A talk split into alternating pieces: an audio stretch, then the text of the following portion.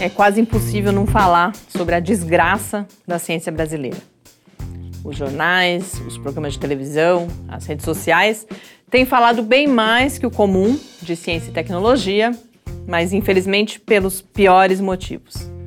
E a gente já pode até dizer por causa da iminência da destruição do sistema brasileiro de ciência e tecnologia.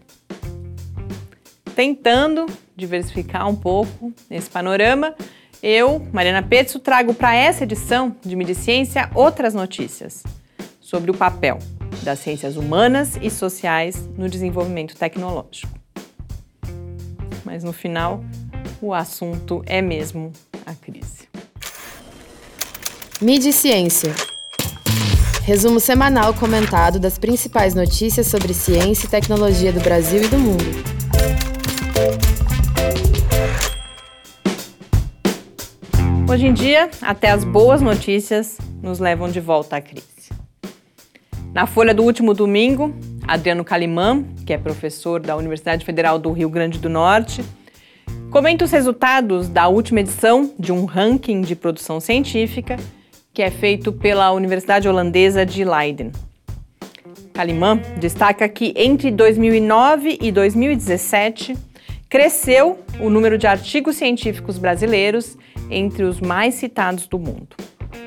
E além disso, que diminuiu a desigualdade entre a produção do Sudeste e de outras regiões brasileiras.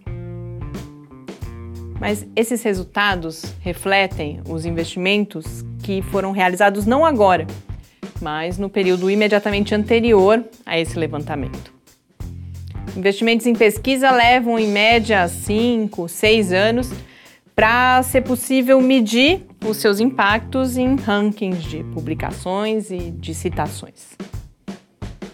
É isso que registram Sabine Righetti e Estevão Gamba na mesma edição da Folha, em um artigo que critica o modo como o governo federal noticiou um outro estudo, que foi feito pela empresa Clarivate Analytics para CAPES. O Ayrton Escobar também falou dos resultados desse levantamento no Jornal da USP para registrar o temor de que os cortes interrompam e de forma irreversível essa trajetória de crescimento e de amadurecimento da produção científica brasileira. Mas um outro dado destacado pelo Ayrton me lembrou de um aspecto da crise que anda meio esquecido: a desvalorização em alguns casos, o verdadeiro ataque às ciências humanas e sociais.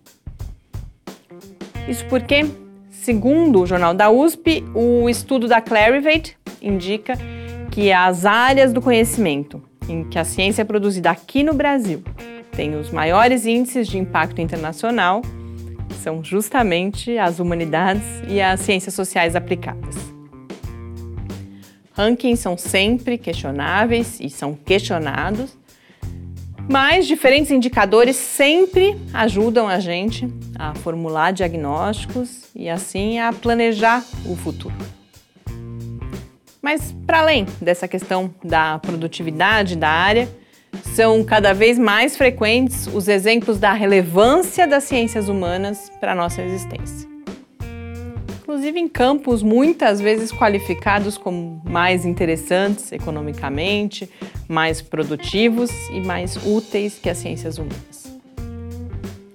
Um texto que foi publicado na revista de tecnologia Wired, por exemplo, apresenta experiências de ensino de ética a futuros programadores, em cursos de computação de instituições de prestígio como MIT, a Carnegie Mellon, Stanford as universidades buscam fazer os estudantes pensarem sobre os produtos que um dia eles vão construir e vender. Que eles compreendam a natureza e os riscos do seu trabalho e que, como profissionais, sejam capazes de identificar problemas éticos e propor soluções. Um outro texto, esse um pouco mais antigo, que foi publicado na Quanta, apresenta a proposta do cientista social Yad Hawan de uma nova disciplina de pesquisa, comportamento de máquinas. Hawan, que hoje é diretor do Centro para Humanos e Máquinas do Instituto Max Planck para o Desenvolvimento Humano, afirma que os algoritmos se tornam cada vez mais complexos e que isso dificulta prever o seu comportamento, o que exigiria a observação das máquinas e da sua interação com outras máquinas, com o ambiente e com as pessoas.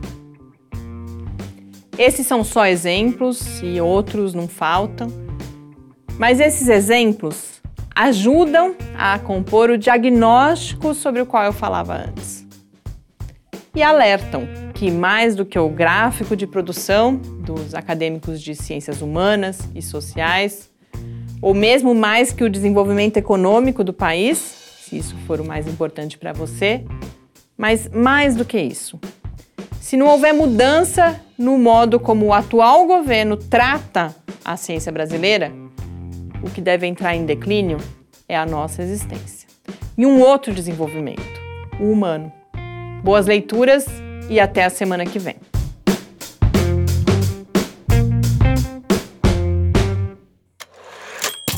E Ciência, uma realização do Laboratório Aberto de Interatividade Lábio Fiscar.